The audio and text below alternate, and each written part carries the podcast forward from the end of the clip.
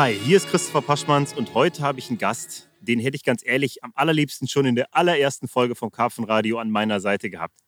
Ein Gast, der mich über viele Jahre mit seiner Angelei wirklich inspiriert und bei dem ich mir auch eine ganze Menge anglerisch abgeschnitten habe.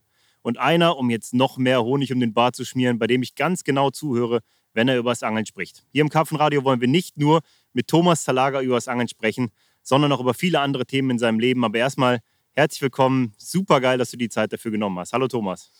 Ja, hallo Christopher. Ich freue mich natürlich auch, dass ich dabei bin und lass mich mal überraschen, was du so alles von mir wissen möchtest.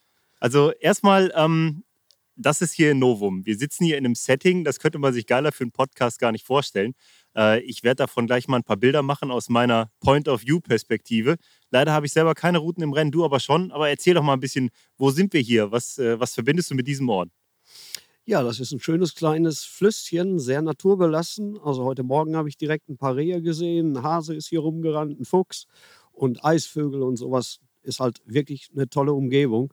Und äh, das ist für mich so ein bisschen das Rückzugsgebiet, wo ich im Winter ganz gern mal hingehe und im ganz frühen Frühjahr. Ist also ein bewegtes Wasser und die Fische, die müssen ein bisschen aktiver sein als im Stillwasser. Und von daher ist es dann perfekt für diese Jahreszeit. Ja, und es ist noch dazu einfach unglaublich schön hier.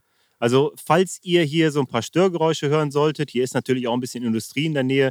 Äh, die Vögel zwitschern, die stören ganz bestimmt keinen. Aber entschuldigt das, äh, das ist für uns hier wie gesagt, ein Novum, aber es ist dafür halt auch 100% authentisch. Wir sitzen hier in so einer Kurve vom Fluss. Thomas hat drei Routen liegen.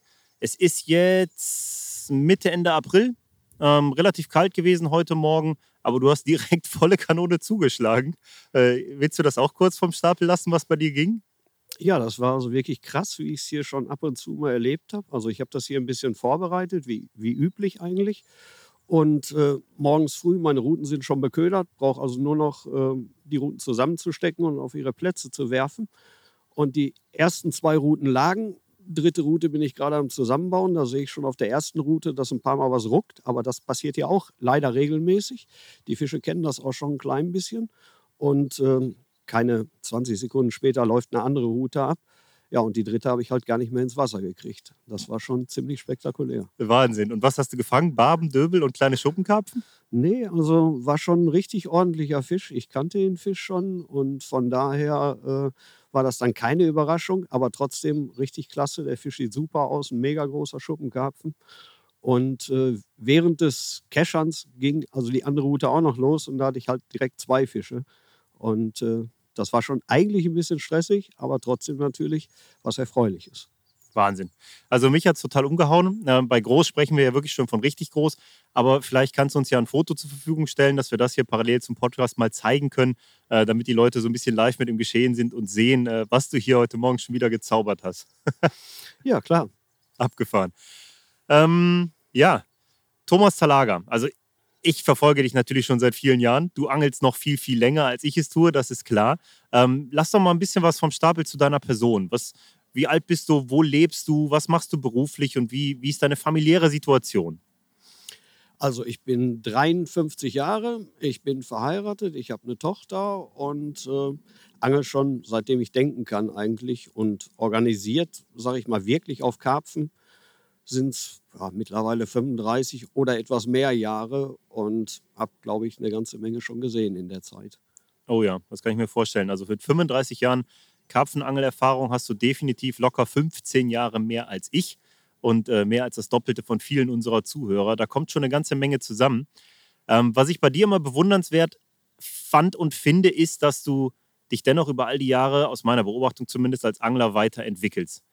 Und ähm, da möchte ich gleich noch mal ein bisschen tiefer graben. Zu vielem auch zu deinen Anfängen in der Angelei. Aber wo, aus welcher Region kommst du? Bist du, du bist doch ein Kind des Ruhrgebietes oder, oder liege ich da falsch? Ja, da, das ist vollkommen richtig. Also ursprünglich komme ich aus Herne und habe dort auch ganz viel die Kanäle meiner Umgebung beangelt. Und irgendwann einmal habe ich erste Mal in Frankreich an einem See gefischt und seitdem hat mich eigentlich das Angeln an Stillgewässern gepackt und was ich dann in der Hauptsache auch betreibe. Okay. Außer heute am Fluss mal. genau, aber das hat so ein bisschen was mit der Jahreszeit auch zu tun, dass ich das auch sehr gerne in der kalten Jahreszeit mache und gehe dann auch nur für ein paar Stunden angeln. Das ist auch was, was ich sehr, sehr liebe und nicht Tage oder Wochen am Wasser zu verbringen. mhm. und das Ganze schön vorbereitet. Dann macht das Spaß mit ganz wenig Tackle und man ist mobil, man kann schnell sagen, nee, heute bringt es nichts oder Stelle vielleicht nochmal wechseln oder sonst was. Ja, ja, das möchte ich gleich auf jeden Fall nochmal vertiefen, weil in dem Punkt hast du mich auf jeden Fall inspiriert. Ich angel mittlerweile auch ganz selten nachts und viel, viel mehr tagsüber und muss sagen, dass es auch deutlich effektiver ist. Aber ähm, vielleicht kannst du mir die eine Frage mal beantworten, die jetzt gerade aufkam. Ich kann mich erinnern, dass du an den Kanälen viel Zeit verbracht hast, noch sehr effektiv geangelt hast. Auch dazu habe ich bestimmt noch ein paar bohrende Fragen. Aber warum faszinieren dich heute mehr ja, die stillen stehenden, die Seen, die Gewässer? Also ich finde das Ganze drumherum, was ich damals kennengelernt hatte, also als, als ich das die ersten Male gemacht habe, das hat mich eigentlich fasziniert. Da, da hatte ich schön Ruhe am Wasser. Ähm, ich konnte es mehr genießen, nicht von Radfahrern umzingelt zu sein, wenn man einen Biss hat und einen Fisch fängt, von Fußgängern. Und solche Gewässer liebe ich halt. Mhm, okay, also du, du, suchst also eher so ein bisschen nach Ruhe und nach Stille, also nach dem, was du an den Schifffahrtskanälen definitiv nicht finden kannst. Genau, und diese wechselhafte Strömung, diese ganzen Verhältnisse mit den Booten, die habe ich dann in der Regel nicht. Und wenn doch, dann kann ich mich darauf viel besser einstellen, auch als an den Kanälen. Okay. Ähm, woher kommst du denn überhaupt anglerisch? Wie ist das Angeln bei dir veranlagt? Also hast du, bist du durch Familie daran gekommen oder war es einfach die, die Umgebung, das viele Wasser in deiner Region? Und du hast ja sicherlich auch nicht mit dem Karpfenangeln angefangen. Nee, damit hast du natürlich vollkommen recht. Also ich bin von Kindesbeinen zum Angeln gekommen durch Familie. Mein Vater und mein Onkel haben geangelt und so hat das im Urlaub begonnen. Da habe ich dann die erste Route von meinem Onkel bekommen und habe dann auch die ersten Geh- und Stehversuche dort gemacht. Das war in Schleswig-Holstein an der Küste. Und äh, das hat sich dann so nach und nach immer mehr fortgesetzt, dass äh, aus dem Urlaubsangeln dann auch ein Vereinsbeitritt entstanden ist und ich dann als Jugendlicher ja, halt an unseren Kanälen angefangen habe zu angeln. Mhm. Und ähm, dann so, ich sag mal, auf alles, was beißt, Barsch, Rotauge, Brassen und Co. Oder hast du da schon eine Spezialisierung gehabt?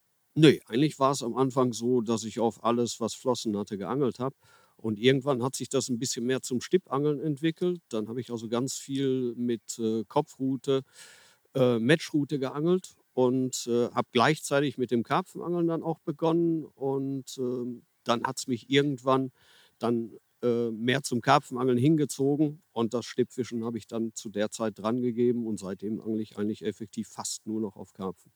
Okay, auf, auf welchem Level hast du denn gestippt? Also hast du das auch irgendwie in Kadern gemacht, so Meisterschaftsangeln, Wettkampfangeln oder, oder eher für dich? Äh, anfangs mehr für mich und später dann auch ein bisschen Bundeslandliga und sowas, schon ein bisschen organisierteres äh, Stippangeln gemacht. Mhm. Das ist interessant. Ich hatte ähm, vor ein paar Wochen habe ich mich mit Christian Heimanns getroffen und mit dem auch einen Podcast gemacht. Und da ging es natürlich auch ein bisschen um seine anglerischen Anfänge. Und ihr seid so ungefähr eine Altersklasse. Und äh, er kommt auch aus dem, aus dem Wettkampfangeln, aus dem Stippen. Und viele eurer Generation, sage ich mal, haben diesen Background. Und viele innerhalb dieser Generation haben in dieser Angelbranche auch echt was auf die Beine gestellt, sind zu wirklich guten Anglern geworden, stehen für irgendwas im Angeln und haben auch eine hohe Kenntnis zu Futter, zu Zusammensetzung, zu all diesen Dingen. Da ist ein definitiven Zusammenhang zu sehen, oder? Das ist definitiv so. Also gerade durch das Stippen äh, sollte man sich äh, auch mit Futter auseinandersetzen, was was bewirkt und mit welchen Zutaten man äh, effektiv was erreichen kann. Und logischerweise, äh, das hat Christian genauso wie ich auch, auch dann ziemlich äh, ins kleinste Detail betrieben. Okay.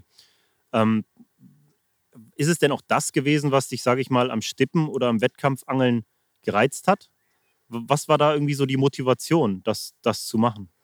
Eigentlich so die, die ganze Vielfalt. Also Stippangeln ist jetzt nicht eine Route zu nehmen und dann setzt man sich hin und schmeißt einen Futterballen rein und man fängt Fische, sondern äh, allein nur der Unterschied zwischen einer unbringten Stipproute, was man heute eigentlich kaum noch sieht, und einer Matchroute, das ist ein äh, Unterschied wie Tag und Nacht. Da könnte man vielleicht Karpfenangeln mit Pilken vergleichen.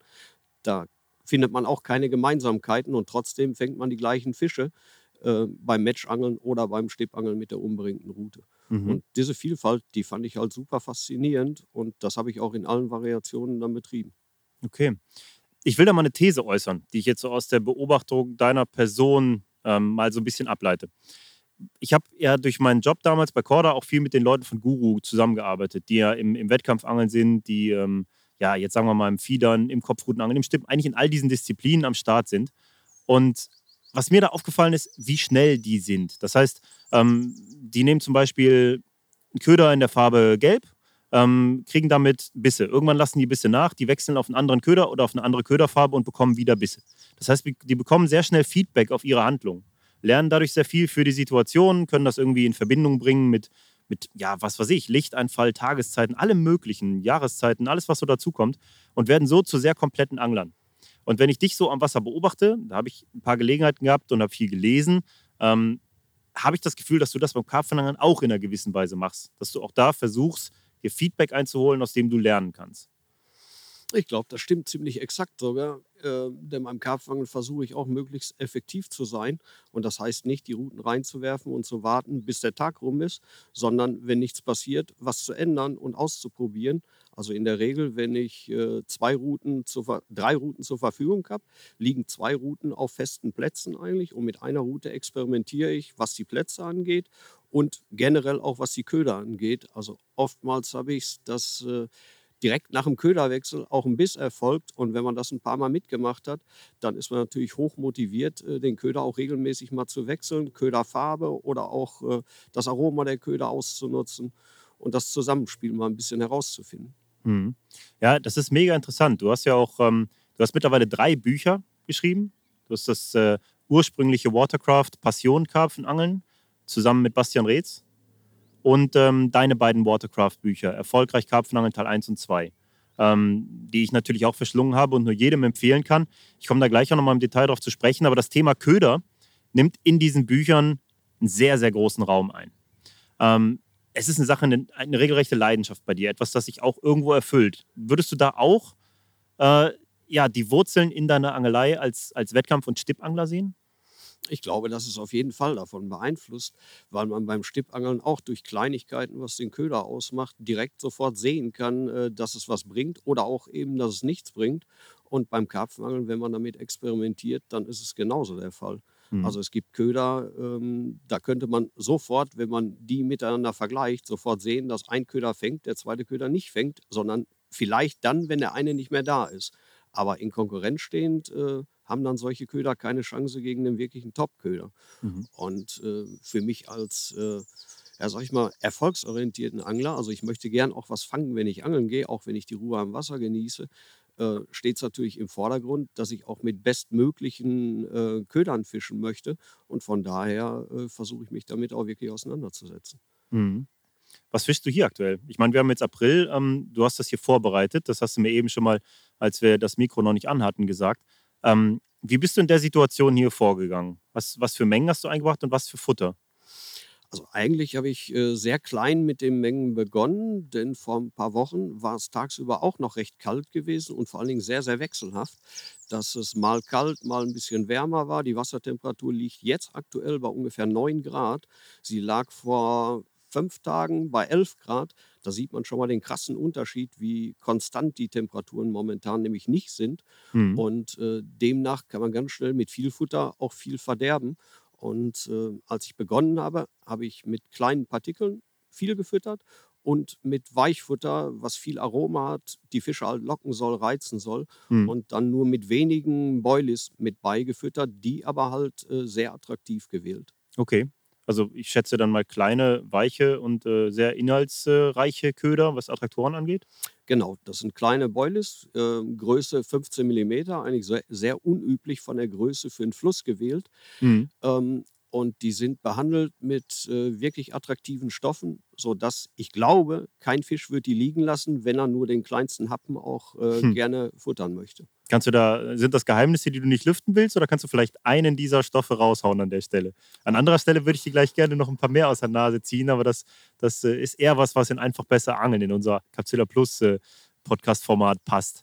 Mhm. Aber vielleicht kannst du ja schon mal einen rauslassen hier als kleinen äh, Anheizer. Also ich kann dir das gerne gleich einmal zeigen. Die Partikel, da handelt es sich im Moment, die ich jetzt gerade hier mit habe, nur um reinen Mais, der gekocht und leicht fermentiert ist.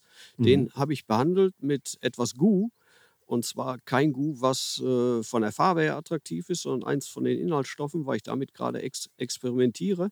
Und bei den Boilies, das sind Pineapple Boilies, sind Fertigköder, die ich mit Enzymen nachträglich behandelt habe, womit mhm. ich äh, im Moment viel experimentiere und auch wirklich krasse Unterschiede feststellen kann, mit und ohne, mhm. dass das wirklich äh, schon was deutlich an Vorteile bringen kann. Das ist jetzt wieder so ein klassischer Talager. Du haust was raus, was einen so richtig neugierig macht und für viele so, Alter, das macht den Unterschied.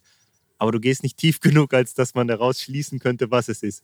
Ähm, willst du es gerade bewusst nicht oder, oder könntest du sagen, ich zwing dich nicht, das weißt du, aber könntest du sagen, es handelt sich um die und die Enzyme oder, oder ähm, möchtest du sagen, da möchte ich jetzt lieber noch ein bisschen dran forschen? Genau so. Und dann Köder-Multimillionär werden, wenn ich das Geheimnis lüfte.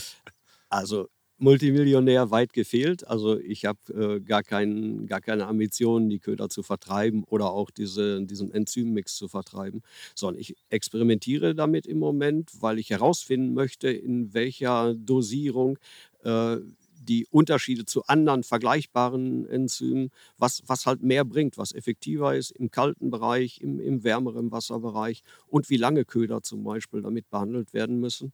Das ist gerade bei Fertigködern, ist es, glaube ich, ein bisschen schwierig. Mhm. Wenn man den Köder selber herstellt, äh, dann ist diese Behandlung mit Enzymen viel, viel einfacher. So macht man es ja eigentlich nur oberflächlich. Und da weiß man nie genau, wie das wirklich im Zusammenspiel mit, mit den fertigen Ködern wirkt. Äh, von daher ja, kann ich da noch nicht allzu viel zu sagen, nur halt, dass es auf jeden Fall was bringt und äh, darüber, ich glaube, im nächsten Buch ein bisschen mehr zu lesen sein wird. Oh, guck mal, da hast du jetzt schon was angekündigt. Das, äh, das hängen wir uns mal, das halten wir uns mal für ganz äh, für den Abschluss des Podcasts vor. Das ist ja mega interessant, dass du da wieder was planst. Ähm, spannend. Das Thema ist extrem spannend, weil äh, mittlerweile sehr, sehr viele Leute auf Fertigköder setzen. Oft natürlich auch auf solche, die sie sich entsprechend vielleicht ihre Rezepturen oder, oder eine Abwandlung von, von Standardmixturen rollen lassen bei den verschiedenen Anbietern, die das halt eben im Programm haben. Aber ähm, die noch attraktiver zu machen durch eine äußere Behandlung ist natürlich ein Thema, das mit Sicherheit auf sehr, sehr viel Interesse stoßen wird. Also lass es mich wissen, äh, sobald du dazu mehr erzählen willst. Was mich jetzt in dem Zusammenhang interessiert, ist, wie genau ähm, ziehst du Rückschlüsse? Also wie probierst du aus? Machst du bei der einen Session so und bei, anderen, bei der anderen Session anders oder äh, verbindest du oder fischst du auch jetzt gerade an drei Routen an drei unterschiedlich behandelte Köder oder wie sieht sowas aus bei dir? Genau, die Köder, die ich fische, sind sicherlich unterschiedlich. Und äh, ich ändere dann auch nach diesen Kriterien, sage ich mal, was ich am Wasser mitkriege, was ich an Erfahrungen mitnehmen kann. So ändere ich dann auch die Köder, sodass ich zum Beispiel der Meinung bin, jetzt ist der Köder fertig gereift. Solche Köder brauche ich dann nicht länger zu behandeln. Dann stoppe ich das Ganze und dann kann ich Köder auch wieder einfrieren, um diesen Punkt halt festzuhalten. Oder aber die Köder noch weiter damit zu behandeln und weiter im Grunde sage ich mal, zu soaken, zu dippen, dass mhm. das in dem Köder weiter arbeiten kann. Und was dabei auch noch eine große Rolle spielt, ist der Temperaturbereich. Wenn man die Köder äh, zum Beispiel im Keller lagert oder man würde sie in einer temper temperierten Wohnung oder im Heizungskeller lagern, lagern dann äh, wirken natürlich Enzyme auch ganz anders. Mhm. Also wahrscheinlich ist davon ausgesehen, dass sie in, in wärmerer Umgebung deutlich schneller diesen Prozess anregen. Wir sprechen dann wahrscheinlich im Grunde von Fermentationsprozessen, ne? Genau, genau so ist das. Und man könnte das ein bisschen vergleichen, ähm, wenn man ähm, in, im Küchenbereich ein klein bisschen reinforscht. Und zwar, wenn man Hefeteig ansetzt und macht das Ganze in einer kalten Umgebung und benutzt kein warmes äh, Wasser zum Auflösen der Hefe, dann wird der Hefeteig nicht aufgehen und das Ganze funktioniert nicht. Mhm. Das muss also mindestens Zimmertemperatur haben und besser man nimmt ein klein bisschen wärmeres Wasser noch und dann geht es viel, viel schneller. Dann mhm. ist der Hefeteig nach einer Stunde oder so ist der wirklich durchgezogen und aufgegangen. Äh, wie gesagt, bei kalter Temperatur dauert es länger oder aber es funktioniert gar nicht. Mhm. Ja, Fermentation, also definitiv ein super spannendes Thema. Es ist übrigens gerade in der, in der, ähm, in der Küche extrem in zu fermentieren. So. In, in, das habe ich hier und da schon mal aufgeschnappt, auch in einer, in einer vegetarischen und veganen Küche, wo es sich halt auch total anbietet, sowas zu machen, äh, ist das voll das Thema gerade. Aber unter Karpfenanglern definitiv auch. Ich weiß zum Beispiel, dass ähm, die Tatsache, dass du in deinem ersten Buch, Entschuldigung, dem, dem zweiten Buch, also dem, dem ersten aus der Zweiteiler-Serie, äh, Watercraft erfolgreich Karpfenangeln, über Köder schreibst und dort auch sagst, dass du Getreidemehle in fermentierter Form einsetzt. Das war so ein Punkt, der hat mich auch schon, schon vor vielen Jahren bin ich da ins Grübeln gekommen und dachte so, warum alles in der Welt verwendet jemand Tigernussmehl in seinem Boilie? Aber eine Tigernuss ist erst dann attraktiv, wenn ich sie wirklich gekocht habe und einen Fermentationsprozess einsetze. Erst dann wird sie attraktiv für den Fisch. Was bringt das trockene Tigernussmehl? Ich würde mal sagen, faktisch gar nichts. Ähm, da bist du jetzt im Buch einen Schritt weiter gegangen und hast gesagt, ich verarbeite in meinen Ködern auch fermentierte Mehle, zum Beispiel Maismehl. Machst du das noch so, wenn du selber rollst? Und vor allen Dingen, wie machst du das genau? Es gibt natürlich mehrere Möglichkeiten. Das Einfachste, was man machen kann, man kann den Mais äh, aufkochen und lässt ihn danach ein paar Tage stehen und er ist fermentiert dann. Also genauso Und wie man es mit Partikeln auch machen würde. genau. Du Und sprichst jetzt von Mais oder Maismehl? nee, vom, vom richtigen Mais Ah, spreche okay. ich einfach Mhm. davon, weil ich glaube, das kann jeder ein klein bisschen vergleichen, weil Mhm. er es schon mal gemacht hat. Und wenn der dann fermentiert ist und hat diesen säuerlichen Touch, den er dabei bekommt, dann kann man äh, das Wasser abschütten und könnte diesen Mais halt, äh, ja, ich sag mal, könnte man sich so vorstellen wie ein Mörser, könnte man den klein mahlen damit, erstmal ganz grob und das wird auch schon reichen. Der braucht gar nicht mega fein sein. Und äh, den kann man dann so in seinem Boiling-Mix verwenden. Der sollte nur nicht triefend nass sein, weil Mhm. sonst vielleicht die Konsistenz davon beeinflusst wird. Das wäre die einfachste Möglichkeit, äh, Mais zu fermentieren. Und man kann es natürlich mit dem Mehl ganz genauso machen. Man kann Mehl auch äh, mit warmem Wasser halt aufkochen Mhm. oder zumindest erhitzen und auch möglichst in warmer Umgebung stehen lassen. Und nach spätestens, sage ich mal, zwei, drei Tagen, wenn es nicht zu kühl gewählt ist, die Umgebung, äh, setzt dieser Prozess ein oder ist eventuell sogar schon abgeschlossen. Und das kann man relativ leicht mit der Nase feststellen. Okay, weil dann dieser klassische säuerliche Geruch auch bei dem Maismehl so aufkommt, ne? Genau, genau. Mhm. Und da kommt auch wieder der kleine Hinweis, dass ich ganz früher beim Stippen sehr viel auch mit Weizen geangelt habe. Und äh, den Weizen, wie man ihn fürs Karpfenangeln auch äh, zubereiten würde, den erstmal kochen. Und aber irgendwann habe ich gemerkt, dass den, der Weizen, den ich beim Angeln nicht gebraucht habe und ihn wieder mitgenommen habe und am nächsten Tag eingesetzt habe oder am übernächsten halt einen komischen Geruch bekommen hat, aber viel mehr gefangen hat als Mhm. der am ersten Tag. Und vom Prinzip sieht man, äh, ohne es damals gewusst zu haben, dass auch hier die Fermentation äh, ein riesengroßer Schritt äh, war in, in die Köderzubereitung, wie es halt perfekt ist und attraktiv für die Fische ist. Ja, sehr spannend. Also erst dieser Prozess setzt ja die Aminosäuren frei, die laut aktuellem Stand der Wissenschaft für die Fische überhaupt wahrzunehmen sind. Jetzt mal abgesehen vom visuellen, was sie sehen, also wenn sie den Köder einfach ja, ansehen. Ähm, insofern absolut logisch. Ne? Und äh, ein Riesenvorteil im Boilie. Würdest du sagen, dass es, anders gefragt, wir haben schon oft darüber philosophiert, was bestimmte Köder so fängig macht gegenüber anderen Ködern. Und wir haben jetzt von solchen gesprochen, die wir fertig kaufen kann. Ähm, wir waren damals beide im, im Mainline-Team, da bist du immer noch. Ähm, das war halt immer so ein Anlass dafür, darüber zu, zu diskutieren. Würdest du sagen, dass es auch Firmen gibt, die fermentierte Getreidemehle in ihren Ködern verarbeiten und äh, deshalb ja bei manchen Sorten besonders gute Köder produzieren? Oder ähm, ist das in der Industrie so nicht umsetzbar? Doch, ich glaube, das ist auf jeden Fall umsetzbar und das machen auch Firmen. Die werden es aber nicht an die Glocke hängen, weil es halt so ein bisschen auch zum eigenen Geheimnis äh, gehört, dass, äh, dass man ja nicht erzählen möchte, womit man seine Köder attraktiver macht. Ja, das ist klar, ne? Insofern nennen wir jetzt ja auch keine Namen und plaudern Firmengeheimnisse aus, weil tatsächlich so wirklich kennen wir sie ja schließlich auch nicht. Ja, ultra spannendes Thema. Ähm, Das, ich glaube, darüber könnten wir sehr, sehr viel reden. Zum Schluss kommen wir nochmal drauf. weil Du hast gerade das neue, das, das Buchprojekt angesprochen. Aber ich würde jetzt gerne nochmal zu deinen anglerischen Anfängen im Karpfenangeln gehen, weil eine Sache, die mich persönlich immer total fasziniert, ist, wie ist es denn für jemanden, der vor 35 Jahren angefangen hat, auf Karpfen zu angeln? Da gab es doch im Grunde noch gar keine Karpfenangler.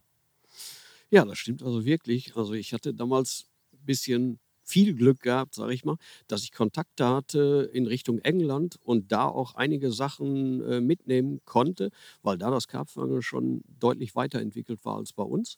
Und äh, dann irgendwann so zu diesem Zeitpunkt entstand das nach und nach, äh, dass das auch in Zeitschriften gekommen ist, aber ohne genau zu wissen, was die Leute, wie die Leute das wirklich machen. Und äh, da hatte ich also einen relativ guten Vorsprung vor allen möglichen anderen Anglern. Das ist super spannend. Also, das ähm, war auch so ein Punkt, den ich äh, Christian Heimanns gefragt habe. Und er sagte zu mir, dass er super Kontakt hatte nach Holland. Und ähm, da waren die Leute auch insgesamt schon ein bisschen weiter als in Deutschland. Und das hat ihm so ein bisschen geholfen, da ähm, ein paar richtige Schritte zu machen. Ne? Genau, da hat sich das auf jeden Fall zwei, drei Jahre, würde ich sagen, äh, eher entwickelt als bei uns in Deutschland. Und wer in diese Richtung natürlich seine Fühler ausstrecken konnte, hatte dadurch auch natürlich ganz klare Vorteile. Mhm. Da an der Stelle mal eine Zwischenfrage, weil ähm, du hast dir also Inspiration geholt und vielleicht sagen wir mal auch genau hingeschaut bei Anglern, die schon weiter waren als du. Jetzt bist du, würde ich mal zumindest aus meiner Perspektive behaupten, einer der Angler, die den, den interessantesten Entwicklungsstand haben. um es mal so auszudrücken. Suchst du dir noch Inspiration bei anderen? Hast du noch, noch Vorbilder unter den Anglern in irgendeiner Form?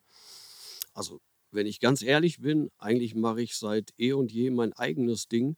Äh, ich habe weder ein Vorbild Inspiration ist in alle Richtungen natürlich super gut für die Entwicklung. Also wenn ich irgendwo was mitnehmen kann, nehme ich das auch mit. Aber generell schaue ich, dass ich meinen eigenen Weg gehe. Und ich glaube, das ist auch eins meiner Geheimnisse, warum ich heute immer noch Feuer und Flamme bin, äh, was das Karpfenangeln angeht und nicht ausgebrannt bin wie viele andere Kollegen, die irgendwann zu meiner Zeit angefangen haben und heute alle nicht mehr das Karpfenangeln so betreiben wie ich oder gar nicht mehr betreiben. Mhm. Ja, super Antwort. Du hast damit auch schon äh, was vorweggenommen, auf das ich auch zu sprechen gekommen wäre, weil ähm, du bist ja eigentlich ein, irgendwo bist du bekannt wie ein bunter Hund. Es gibt kaum einen Karpfenangler in Deutschland, der dich nicht kennt, würde ich mal behaupten, kein ernstzunehmenden. Aber ähm, du bist im Grunde eigentlich gar kein öffentlicher Angler. Also du bist, du hast kein Instagram-Profil, du betreibst kein Facebook, ähm, du kümmerst dich um solche Sachen nicht. Du, seit Anbeginn angelst du im Grunde immer nur für dich, oder? Ja, das stimmt. Also in erster Linie, sage ich mal, fange ich jeden Fisch für mich und ich muss den Spaß daran haben, ich muss die Freude haben an dem, was ich tue. Und äh, dann kommt erstmal, glaube ich, lange nichts. Und dann in nächster Instanz würde ich sagen, ist dann das, was ich davon publik mache, äh, an der Tagesordnung. Mhm. Jetzt gehen wir mal wieder den Schritt zurück. Du hast ähm, die Inspiration geholt, sage ich mal, in UK. Du bist in Deutschland und angelst auf Karpfen. Ähm, wie sind diese ersten Schritte gewesen? wahrscheinlich hast du viel Lehrgeld bezahlt und hast eine riesige Welt, die sich dir eröffnet hat. Ja, das stimmt logischerweise. Also die, die allerersten Schritte war dass ich die ersten Boilies gemacht habe und ich habe sogar beim ersten Ansitz sofort einen Biss da mitbekommen. Äh, Allerdings war mein Haar 10 Zentimeter lang und äh, ich hatte einen schönen Biss, aber den Fisch nicht gehakt und wusste zu der Zeit gar nicht, wo der Fehler gewesen ist. Das war so ein Informationsfehler, den ich bekommen habe. Das sollte nicht 10 Zentimeter, sondern 1 Zentimeter sein. und das habe ich dann auch geändert und dann habe ich direkt meinen ersten Fisch gefangen. Für damalige Zeiten ein Sensationsfisch aus meinem Kanal. Das waren äh, ein 25 Pfund Spiegler. So einen Fisch habe ich vorher noch nie gesehen gehabt. Das ist Wahnsinn, wie sich das geändert hat, ne? Genau. Also selbst ich habe in, in, meinen ersten Jahren, die ich auf Karpfen geangelt habe, komplett abgeschnitten von der Außenwelt im Grunde. Äh, da waren Zwölfhünder für uns das heilige Biest. Also es war unvorstellbar, einen Zwölfhünder zu fangen, wenn alle anderen nur Dreifünder gestippt haben. Genau, das ist der absolute Wahnsinn. Als ich diesen Fisch gefangen habe, sind äh, Spaziergänger vorbeigekommen, die ich kannte, die bei mir gewohnt haben. Und die haben auch noch ein Foto von dem Fisch gemacht gehabt. Und dann bin ich irgendwann ein, zwei Tage später im, in der Imbissbude bei uns gewesen und da haben mich wildfremde Leute drauf angesprochen, die mich auch nur vom, vom Sehen irgendwo am Kanal kannten, äh, was ich für einen riesen Fisch gefangen habe. Da hat sich das im, im Wohnbereich schon rumgesprochen. Gehabt. Das Buschfeuer. Siehst du, du bist doch ein bekannter Angler. Das hast du alles ganz, ganz ge geschickt eingefädelt. Ja, ähm, also hast du deine ersten Schritte am Kanal gemacht. Und äh, ich will jetzt nicht jedes Jahr durchkauen, aber es gibt so ein paar Bilder von dir, die habe ich ganz deutlich vor Augen. Und das sind zum Beispiel natürlich deine Bilder aus verschiedensten Blinkerbeiträgen. Du hast sehr, sehr viel für den Blinker gemacht damals. Ähm, hast wirklich, ja, auch echte Nachhilfearbeit geleistet fürs Karpfenangeln und sehr, sehr viel publik gemacht von dem, was du taktisch und technisch ähm, an den Start gebracht hast. Und das sind die Bilder, die ich aus der Hall of Fame kenne, ähm, vom Restaurant am Cassien mit deinen krassen Cassienfängen, die damals da an dieser Wand noch hingen, als ich als kleiner Steppke zum allerersten Mal an diesem See war. Eins nach dem anderen. Wie kam dieser Kontakt zu einer Zeitung zustande und was hat dich motiviert, da zu schreiben? Also auch das äh, basiert aus der allerersten Anfangszeit. Die Informationen, die ich hatte, die kamen auch über ein Magazin. Das war die Deutsche Sportfischer Zeitung, die es schon ganz, ganz viele Jahre nicht mehr gibt. Und äh, so kam ich auch dazu, mal was zu veröffentlichen. Und äh, das hat sich dann zum Blinker ja, wie soll ich das sagen? Ich kann noch niemals genau mehr erklären, wie sich das ergeben hat. Ich habe da einfach mal eine, eine Anfrage gestartet, ob die einen Artikel haben möchten. Ja, und dann hat sich das so entwickelt, dass ich da regelmäßig was für gemacht habe. Mhm.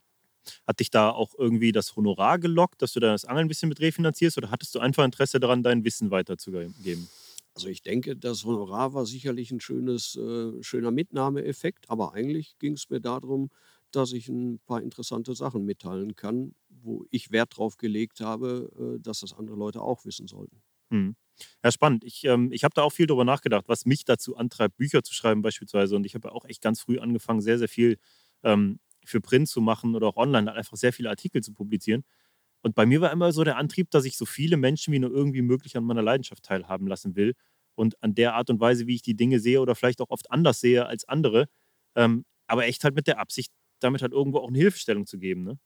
Weil im Grunde in den meisten, ganz ehrlich, ich habe das meiste gelernt, indem ich beobachtet habe, wie es nicht funktioniert. Und ähm, es gab immer sehr, sehr wenige Leute, von denen ich dann äh, auch schnell in den Zeilen gelesen habe, okay, die wissen wirklich, was sie tun. Und das hat Hand und Fuß und das bringt mich weiter so. Ne? Also das kann ich mit absoluter Sicherheit bestätigen. Also ich sehe auch, dass ich viele Beiträge in Zeitschriften lese oder früher auch gelesen habe, wo viel erzählt wird, aber ganz viele äh, Halbwahrheiten auch drinstehen oder Unwahrheiten. Und sicherlich äh, ist das auch ein, ein großer äh, Impuls für mich gewesen, äh, solche Sachen so darzustellen, wie sie wirklich sind oder wie ich sie zumindest sehe. Mhm. Das ist auch ein wichtiger Punkt. Ne? Also sehr viel von dem, was man am Wasser erlebt und dann deutet, ist halt Interpretation und Spekulation. Im Grunde ähm, lässt das halt sehr, sehr viel Raum für Zufall. Ne? Also rein wissenschaftlich betrachtet, wenn ich da mit Robert Arninghaus auch mal drüber gesprochen habe, das ist dann im Grunde halt nicht haltbar. Aber es ist doch deutlich mehr wert, äh, die Erfahrung ja, langjähriger und guter Angler äh, zu lesen, zu hören, zu sehen, als eben diese offensichtlichen Halbwahrheiten, die halt oft auch einen sehr werblichen Hintergrund haben. Ne? Genau, das kann man also ganz einfach an der Tatsache mal festmachen, wenn man einen neuen Köder ausprobiert und fängt damit jetzt beim allerersten Ansicht schon super, kann man eigentlich gar nichts zu dem Köder sagen, weil man muss das auf lange Sicht beobachten. Und genauso ist es auch im Umkehrschluss, wenn man dann beim ersten Versuch nichts fängt, dann hat das auch nichts auszusagen. Man muss alle Sachen mal auf längere Sicht sehen und dann haben die auch einen Aussagewert. Mhm. Ja, okay. Ähm, gut, so viel zum Thema Print. Das hat dich also definitiv weiter begleitet. Du hast angefangen, auch Bücher zu schreiben. Ähm, was wir jetzt ganz komplett ausgelassen haben, weil ich es weiß, wie bist du denn beruflich verwurzelt? Du, ich weiß, dass du bei, bei Angelcenter Schroll, beim Uli Wohlforst arbeitest in Castro Brauxel im Ladengeschäft. Und auch da gibst du ja im Grunde Wissen an, an Kunden weiter, berätst sie und machst auch das, was du in Büchern und im Print machst, aber halt eben in persönlicher Form. Machst du das schon ewig oder ähm, welchen beruflichen Werdegang hast du hinter dir? Okay, dann kann ich mal ganz klein anfangen. Also ich bin gelernter Maschinenschlosser, äh, habe irgendwann mal eine Technikerausbildung gemacht und habe zuletzt an der Uni in Bochum gearbeitet mhm. und äh, bin vor rund zehn Jahren, elf Jahren in Frührente gegangen aufgrund äh, von körperlichen Gebrechen, sage ich mal einfach, mhm. Rücken, Rückengeschichte, lang, langwieriges Leiden und äh, das hat sich dann irgendwann ein bisschen besser wieder stabilisiert. Und dann kam, weil ich den damaligen Eigentümer vom Geschäft auch sehr gut kannte, kam halt die Fragestellung, möchtest du nicht da was machen? Ja, und hatte ich auch Interesse und ich habe bis heute auch Spaß an der Geschichte, mhm. äh, Leute zu beraten im Laden, ja, für alle Fragen und äh, Beratungen äh, da zu sein. Mhm. Ja, ich kann mir das vorstellen. Du hast, du hast persönliche Nähe, du hast Menschen um dich rum. Ähm du kannst natürlich dein Wissen weitergeben und damit auch wirklich Menschen helfen. Aber ich kann mir vorstellen, dass in der Position, in der du da bist, dass du auch mit sehr, sehr vielen extrem dummen Fragen kon konfrontiert bist, wenn ich das mal so platt ausdrücke. Also, wie man das so platt manchmal sagt, eigentlich dumme Fragen gibt es nicht, gibt einfach nur dumme Leute und das sind die, die nicht fragen. Also von daher lieber eine Frage stellen, die von mir aus nicht ganz äh, sinnvoll erscheint, aber äh, dann macht die Antwort das ja später ganz klar. Ähm, in welche Richtung man denken sollte oder so. Also generell, mir macht Spaß und ja, ich habe also nicht äh, das Gefühl, dass ich unterfordert bin, wenn Leute mir, äh, mich mit Sachen konfrontieren, die für mich ziemlich eindeutig sind. Also generell, wenn mir das Ganze keinen Spaß machen würde, dann würde ich es auch lassen. Mhm. Nee, das, das glaube ich dir sofort. Ich kann mir vorstellen, dass das viel Freude mit sich bringt. Ähm, ich habe nur oft das Gefühl, also ob ich jetzt im Angelgeschäft bin oder so am Wasser unterwegs bin oder bei den vielen Fragen, die ich über Social Media bekomme, dass viele Angler einfach vom Grund auf die falschen Schwerpunkte setzen. Also die fragen einfach nach Sachen, die so irrelevant sind für den Erfolg, dass es mich wirklich sehr wundert. Ähm, du kennst das, dieses klassische Beispiel, das ist ja eine regelrechte Floskel mittlerweile, ähm, ist halt dieses, äh, bei mir läuft fischig nicht, soll ich jetzt mal fruchtig ausprobieren. So nach dem Motto, weißt du? Ähm, hast du da Beispiele aus dem, aus dem Angelladen, die dir jetzt einfallen, äh, für, für so eine richtig, so eine klassische, ja, einfach vielleicht eine falsche Perspektive, wo man auch eine schnelle Hilfestellung hier an der Stelle für geben kann, wo du sagen kannst, nee Leute, konzentriert euch besser auf das. Das gibt sicherlich in jeder Hinsicht. Also das, was du gerade angesprochen hast, was die Köder betrifft, äh, das höre ich tagtäglich. Logischerweise, Tigernüsse, die fangen bei uns überhaupt nicht. Und mit Partikeln, nee, da fängt man nur Brassen und solche Geschichten. Ähm, die ganz, ganz grundlegenden Sachen übersehen viele Leute, weil heute viel zu kompliziert gedacht wird. Also als ich mit dem Angeln begonnen habe, da hat man sich viele Schritte selber erarbeitet und selber auch viel drüber nachgedacht. Heute schlägt man eine Zeitschrift auf, heute guckt man ins Internet und da werden einem tausend Möglichkeiten genannt, wie man irgendwo was verfeinern kann, aber man hat die Grundlagen noch gar nicht gelernt. Und das ist das, was die Probleme eigentlich mit sich bringt. Okay, ja, total guter Punkt. Ähm, das, wir, wir, das ist auch mal ein Plädoyer von uns in, in vielen Podcasts schon gewesen. Leute, fangt nicht zwangsläufig mit dem Karpfenangeln an. Das Ding ist nur, wenn ich das so sehe in meinen, in meinen Vereinen, in denen ich tätig bin, in denen ich, in denen ich, äh, in denen ich bin, die Jugendgruppe setzt sich komplett aus Karpfenanglern zusammen im Normalfall. Und diese Jugendlichen angeln ausschließlich auf Karpfen und haben auch davor vielleicht ganz kurz Kontakt mit anderen Fischen gesammelt, aber nie wirklich mit, Motivation, mit, mit Ehrgeiz, sag ich mal. Eher so mit der Motivation Abenteuer, nicht mit der Motivation, ich will das auch wirklich gut machen, weißt du? Und die kommen dann ins Karpfenangeln rein und sind dann mit dem konfrontiert, was du gerade sagst, nämlich mit Industrie, die versucht, ja, Mangel zu erschaffen, Angst zu erschaffen, dass man mit dem einfachen Rig vielleicht doch nicht so richtig punktet. Es muss halt sehr kompliziert sein, viele Komponenten.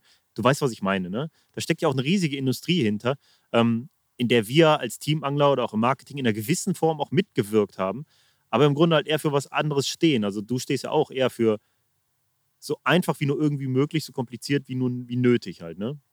Genau, einfach und effektiv. Also das Mhm. ist das, was auf meiner Fahne irgendwo steht. Diese ganze Verkomplizierung, sage ich mal, die bringt oftmals gar nicht die Vorteile, die einem vorgegaukelt werden.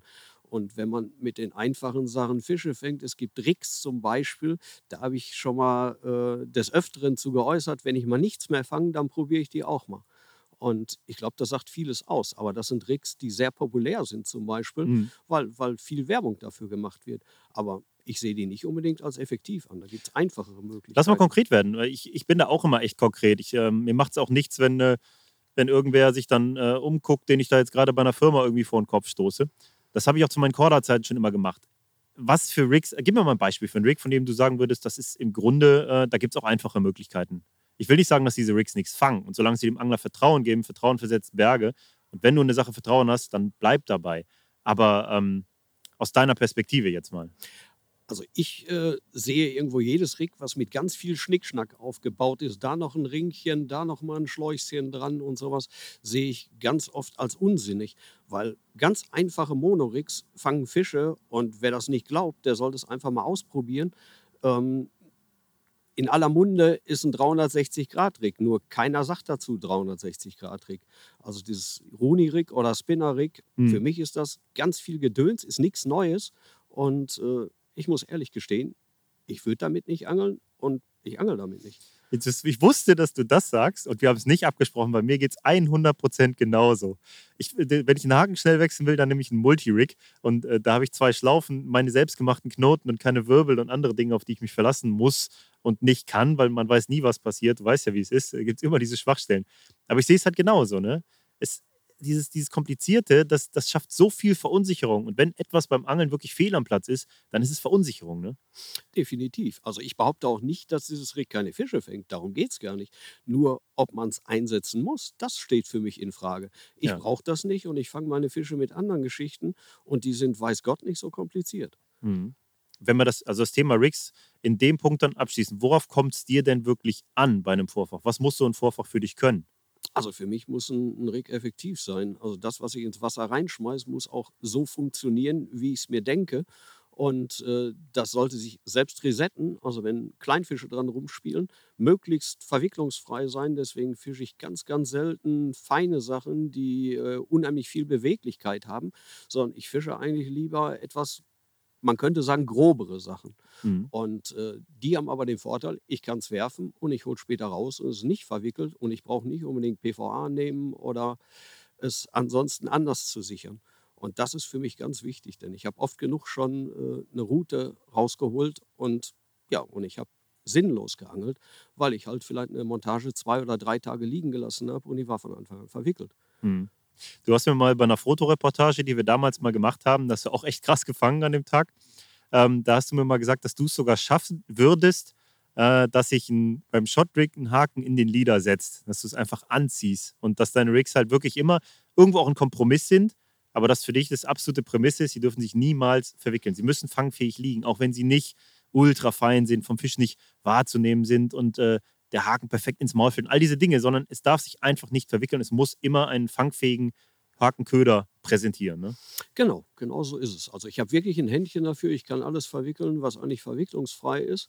Und von daher steht es für mich auch dann im Vordergrund, äh, dass ich Wert darauf lege, dass ich möglichst zumindest verwicklungsfreie Rigs benutze und nicht die, die ultra feinen, sensiblen Sachen. Und äh, ja, so wie du das sagst, im Vordergrund steht, das Ding muss zu jedem Zeitpunkt fangfähig sein. Und alles andere bringt mir nichts. Mhm. Und einen scharfen Haken braucht es bei dir. Definitiv. Also das ist eine Grundvoraussetzung und da können wir wieder die Ableitung zum Stippen sehen. Ich habe schon früher beim Stippen mit dem Schleifstein meine Haken geschärft und äh, da ist niemals ein Haken unkontrolliert ins Wasser geflogen. Mhm. Und so ist das heute beim Karpfenangeln auch. Und äh, das machst du ja schon seit zig Jahren. Ne? Du, du, du schleifst mit dem Schleifstein nach. Ne? Du benutzt keine Pfeile, oder? Also ich kann dir den Schleifstein zeigen, ähm, den ich noch aus meiner Anfangszeit vom Stippangeln habe. Den habe ich hier im Rucksack drin. Das Ding, das sieht von der Form gar nicht mehr so aus, wie der mal zu Anfang gewesen ist. Und davon habe ich sechs, sieben Stück, geschätzt zumindest.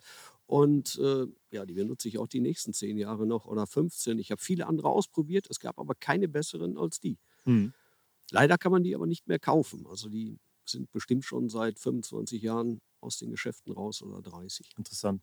Aber es ist ja schon sehr interessant, dass du auch in dem Punkt der Zeit voraus warst, ne? Einfach nur, einfach damals schon, ne? Ich meine, wie viele Leute haben beim Raubfischangeln ihre Haken nachgeschärft, aber sich beim Karpfenangeln voll und ganz auf das verlassen, was aus der Packung kommt. Es war ja im Grunde der gute Mark Fosen, der es so richtig in Deutschland populär gemacht hat und Jack in England, ne? Ähm, die das Thema irgendwie wieder ins Rennen geworfen haben. Und ähm, ich weiß, Daryl Peck hat mal zu mir gesagt, ähm, das ist für ihn, also ist nach, die Möglichkeit, seine Haken so geil nachzuschärfen, ist für ihn eine der größten Revolutionen im Karpfenangeln nach der Erfindung des Haares. Und jetzt sitze ich hier neben Thomas Talager, der schon seit, äh, seit ungefähr 40 Jahren seine, seine Stipphaken und Karpfenhaken nachschärft und äh, sich denkt, okay, dann macht ihr mal. Witzig. Definitiv, so ist das. Und da habe ich mit ganz vielen Leuten schon drüber diskutiert, die ihre Haken nicht geschärft haben, weil die gesagt haben, was ich da mache, ist sinnlos. Und äh, nur wenn ich mit den Leuten zusammen am Wasser gefischt habe, dann hat sich oft gezeigt, dass ich mehr Fische haken konnte, mehr Fische fangen konnte, weniger Aussteiger hatte. Mhm. Also in jeder Beziehung nur Vorteile damit äh, ja, aufzeigen konnte. Und somit hat der eine oder andere das Ganze dann auch mal ausprobiert und ist dabei auch geblieben. Mhm. Ja, spannend. Sehr, sehr spannendes Thema. Ähm, an der Stelle kurz, wir haben zum Thema Haken nachschärfen ähm, Sinn und Unsinn, Beobachtung vor der Unterwasserkamera und Co. Ähm, da habe ich mit Marc Fosen zusammen für einfach besser Angeln mal einen Podcast aufgenommen, der da auch sehr, sehr tief geht und sehr viele sehr interessante Beobachtungen schildert. Nur mal am Rande. Ähm, ich habe eben Cassien angesprochen. Aber grundsätzlich, du, du hast in Deutschland geangelt, du hast die Kanäle befischt, du hast mehr Erfahrung gesammelt und irgendwann hat es dich nach Frankreich gezogen. Du hast auch wirklich unvorstellbare Sessions am Lac du Der erlebt, du warst am Lac de Forêt d'Orient, an eigentlich allen Gewässern, die heute natürlich in aller Munde sind, die aber damals auch echt Pioniergeist erfordert haben. Und auch am Kassieren warst du irre erfolgreich. Was hat dich nach Frankreich gezogen? Wann hat es für dich angefangen, da die Angelei? Also eigentlich kann ich ganz eindeutig sagen, das waren die spektakulären, riesigen Fische, äh, wovon ich mal Bilder gesehen habe. Das war beim Cassien zum Beispiel der Fall. Äh, das waren so unvorstellbare riesige Teile, dass ich gesagt habe, so einen Fisch muss ich unbedingt auch mal fangen. Und da bei uns ein Fisch von 30 Pfund ein Riesenfisch gewesen ist, äh, war das irgendwo eine ganz andere Welt. Und das war der Grund, warum ich erstmalig am Cassien gewesen bin. Und ich glaube, das war 1986. 1986, da war ich vier. Nicht schlecht. Ich kann mir vorstellen, dass der Cassien 1986 noch so war wie für manch einen heute wahrscheinlich der Amazonas. Also einfach so richtig wild und weit weg und krass.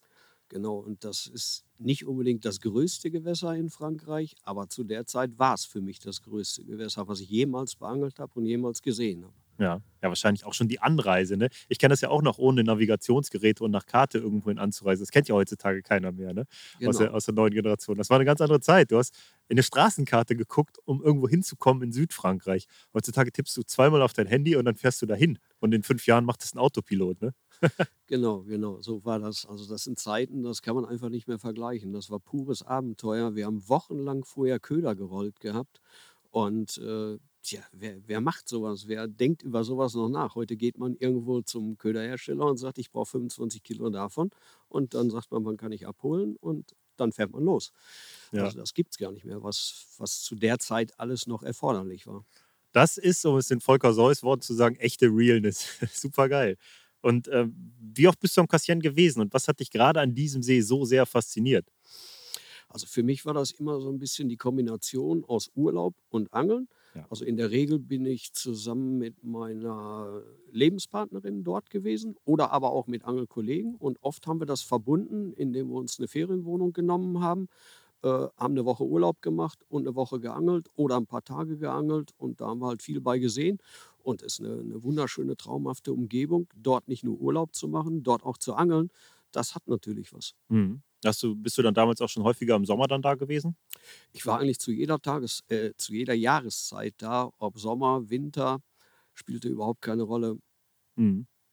Da, da sind die Winter halt auch deutlich anders als bei uns. Auch wenn es nachts kalt ist, dann hat man trotzdem immer 15 Grad im Dezember und das ist doch eine super angenehme Temperatur, um ein bisschen die Nase in die Sonne zu halten. 100 Prozent. Also ich würde es genauso unterstreichen, wie du es gesagt hast. Das ist so eine Kombination aus Urlaub und Angeln auf irgendwie auch historische Fische. Ne? Also gerade in der Zeit, wo ich damit angefangen habe, dort zu fischen und das äh, war, ja, wie lange war das danach? 86, 86, ja, mehr als 20 Jahre später, dass ich das erste Mal am Kassieren war. Überleg dir das mal, wie krass das eigentlich ist, ne? Ja, das ist der Wahnsinn. Man kann aber auch Kassieren heute und früher überhaupt nicht mehr vergleichen. Also zehn Jahre später erkennt man den See nicht mehr wieder. So hat er sich verändert. Das Ja, ja, ist der klar. Wahnsinn. Und auch der Fischbestand. Ist Ja, aber auch, dass es damals schon so krasse Fische in diesem See gab. Wenn man dann so Bilder sich erinnert von, von Kevin Ellis beispielsweise oder Steve Briggs in den Anfangsjahren und so. Oder auch deine Bilder. Also ich habe da dieses, dieses Foto vor Augen, wie du im See stehst mit deiner, ich nenne sie jetzt mal die Talagasche Obelix-Hose. Du hattest nämlich so eine richtig geile Hose. Da muss ich jetzt auch noch wissen, was hat es damit auf sich? War das deine Glückshose? Weil die kennt man von ein paar Bildern. Und hast einfach so einen unfassbaren Spiegel auf dem Arm und guckst halt auch so, dass man sieht, wie schwer der Fisch ist. Und dieses Bild hat sich bei mir echt so auf die Netzhaut gebrannt. Eines von mehreren, die ich aus der Hall of Fame kenne.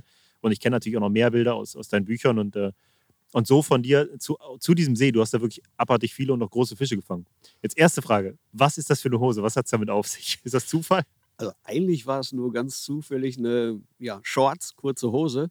Und äh, irgendwann. Du weißt ich, aber, welche ich meine, oder? Ich weiß genau, welche ich meine. Die hat auch genau diese Streifen wie die sogenannte Obelix-Hose.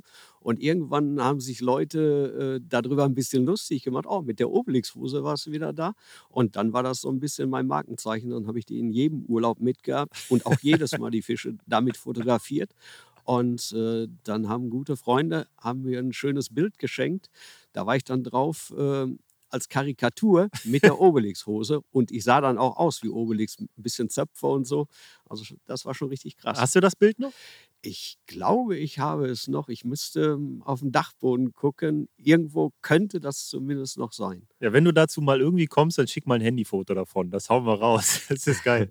Und ansonsten wäre es cool, ich finde mit Sicherheit irgendwo noch eine Aufnahme von dir in Obelix-Hose. Das würde ich auch gerne mal, gerne mal äh, öffentlich machen. Das ist einfach, es ist, es ist definitiv Kult. Coole Aktion. Finde ich gut, dass du dann da auch so humorvoll mit umgehst. Und ähm, jetzt ist natürlich nicht jedem, der jetzt heute irgendwo in diese Karpfenangelei kommt, sind die großen Fische aus dem Kassieren von damals noch ein Begriff. Aber ich würde sagen, unter den vielen öffentlichen Gewässern und kommerziellen Gewässern auf dieser Welt, die von Karpfenanglern beangelt werden, ist der Kassieren nach wie vor der bekannteste See überhaupt. Daran hat sich nichts geändert. Ähm, es gab damals einige wirklich sehr, sehr große Fische und die haben natürlich alle Namen gehabt. Hast du ein paar von denen gefangen? Kannst du dich an ein paar erinnern, die, die dir jetzt so irgendwie spontan einfallen? Von diesen, ich nenne es mal historischen Fischen des Sees?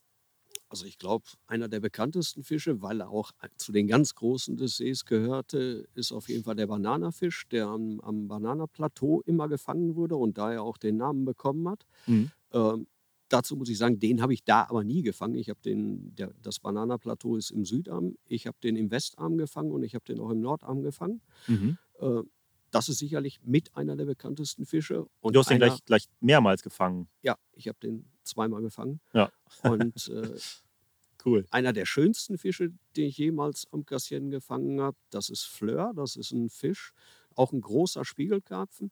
Der hat so ein gewürfeltes Schuppenmuster auf der Seite.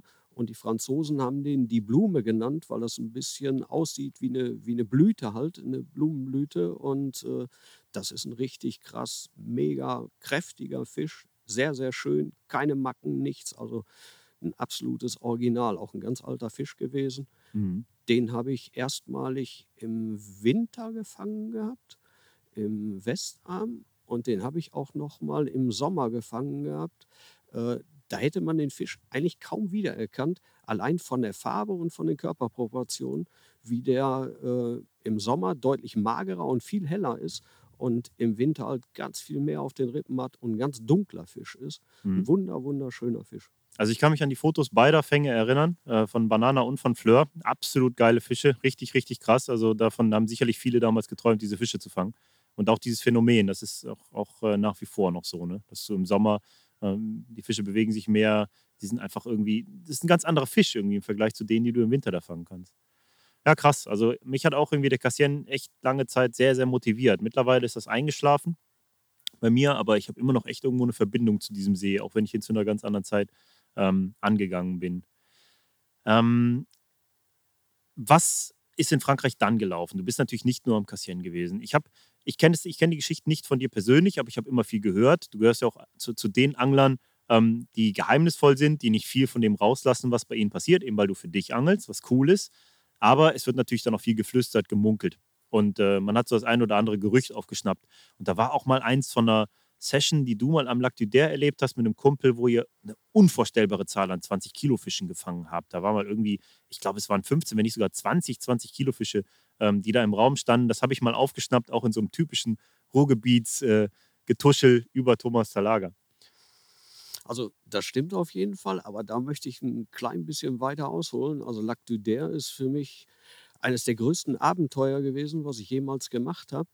Ich hatte da auch nur ein paar vage Informationen über den See und äh, die erschwingliche Entfernung im Gegensatz zu Cassien, was so ungefähr die Hälfte an Kilometerzahl äh, nur vonnöten hat, äh, die hat mich äh, gereizt, dort auch mal fischen zu gehen und halt auch diese unvorstellbare Wasserfläche. Und ich habe mir das aber in den kühnsten Träumen nicht so, äh, so sehen lassen, wie es in der Realität später gewesen ist. Also als ich den See das erste Mal äh, vor Augen hatte, stand ich an der Kirche. Ist ein ganz bekannter Punkt am See, Église de Champaubert. Und äh, habe auf den See geschaut und dachte, ich sehe die andere Seite und habe mit Franzosen dort gesprochen und die haben mir dann erklärt, das ist nicht die andere Seite, sondern es ist die Halbinsel, die man sieht und die wirkliche Insel auf dem See. Die andere Seite kann man von da gar nicht sehen. Irre. Und da habe ich gedacht, das gibt's doch gar nicht. Ey, wie willst du denn hier angeln? Wo fängt man hier an zu angeln? An so einem riesen Wasser. Man kam sich vor wie am Meer und nicht Ja. wie an einem See. Krass, ja, ich kann mir das vorstellen. Ich, ich habe mich tatsächlich schon so gefühlt, als ich das erste Mal im Cassien war. Da dachte ich auch, wo zum Teufel sollst du hier anfangen zu angeln? Ja, und wo hast du dann angefangen zu angeln? Ähm, wir haben, also in dem Kirchenbereich, haben wir halt erstmal, ja, halt mal geschaut, ein paar Eindrücke vom See mitgenommen. Und in dem Bereich wurde nichts gefangen. Ähm, der Wind war nur ziemlich leicht zu der Zeit. Es war sehr warm und abgewandt. Und wir haben uns dann entschieden, äh, das, was wir sehen konnten, diese Halbinsel Der zu beangeln und haben dann mit dem Boot übergesetzt. Äh, das war auch viel einfacher als gedacht, in Anführungsstrichen.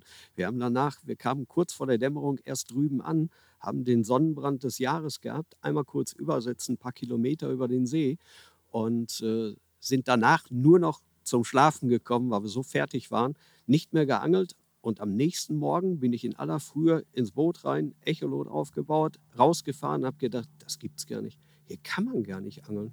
Da war alles nur voll Holz. Es sah aus, als wenn der ganze Boden nur mit Geäst und Gezweige voll wäre.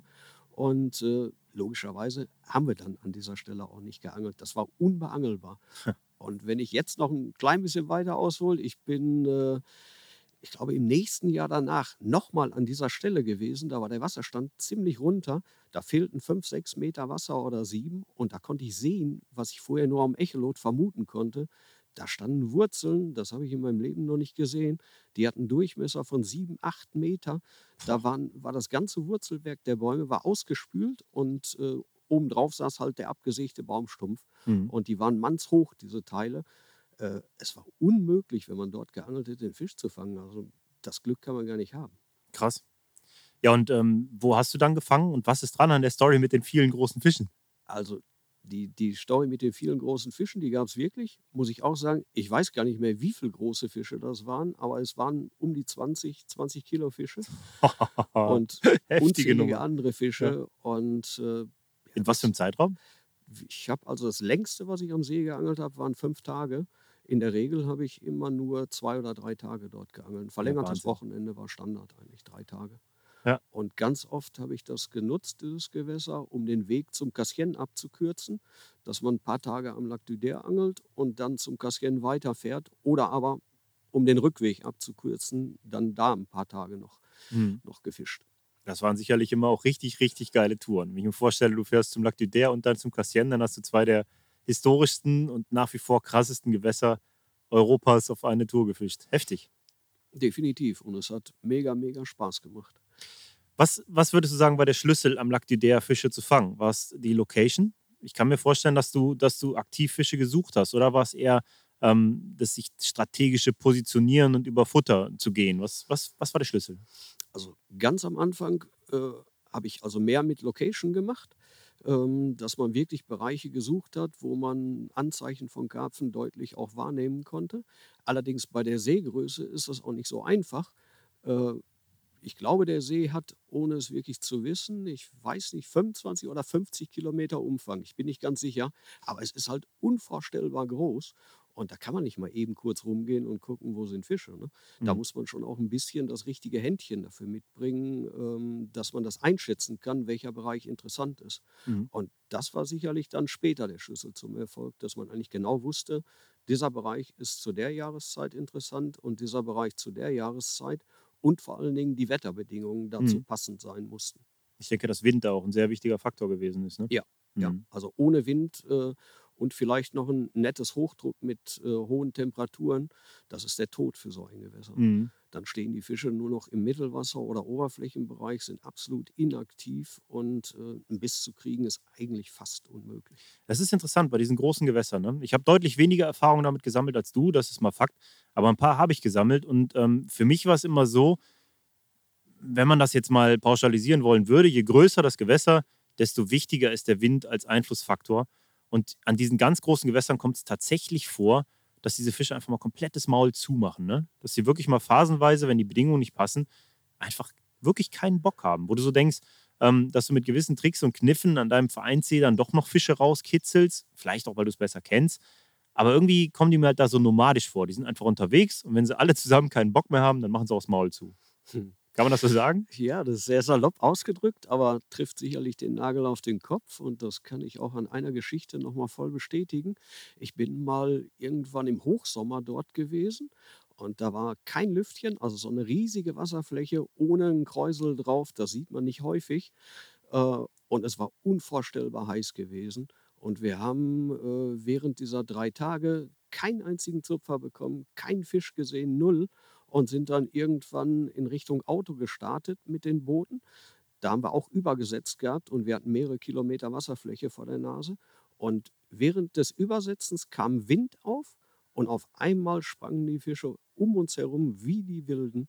Also das war so für uns wahrnehmbar, als wenn das eine Erlösung gewesen wäre für die Fische, dass die vorher beispielhaft kurz vorm Ersticken gewesen sind und durch den Wind kam Sauerstoff und die Fische auf einmal ja, wie von Sinnen gewesen sind. Und noch äh, während wir unsere Sachen in die Autos verstaut haben, haben wir andere Angler beobachten können, die auch die, die ganzen Tage keinen Fisch gefangen haben, die direkt Bisse bekommen haben. Ja, ich wollte gerade sagen, das war jetzt der Lucky Punch, aber dann habt ihr keine Zeit mehr gehabt anscheinend. Ne? Genau. Musstet einpacken. Ja, so ist das immer mit der Frankreich-Angelei. Das, das Wetter spielt halt grundsätzlich immer eine krasse Rolle. Ich meine, auch da gehst du natürlich sehr intensiv in deinen Büchern drauf ein. Ähm, ist das eine Sache, die dich im Angeln, nach der du, ich sag mal so, ich, ich hole anders aus. Bei mir ist es mittlerweile so, dadurch, dass ich zwei Kinder habe und, und zeitintensiven Beruf und, und all das, ähm, ich versuche ich wirklich so mein Angeln zu legen, dass ich bei den optimalen Bedingungen unterwegs bin. Jetzt gemessen an Luftdruck, an Mondkonstellationen, Wind, du weißt genau Bescheid. Ähm, wie ist es bei dir? Gehst du angeln, wenn du Zeit hast? Hast du feste Angeltage oder ähm, nutzt du sogar die, die, Tage mit schlechten Bedingungen, um für dich rauszufinden, ähm, was da vielleicht doch noch zum Erfolg bringt?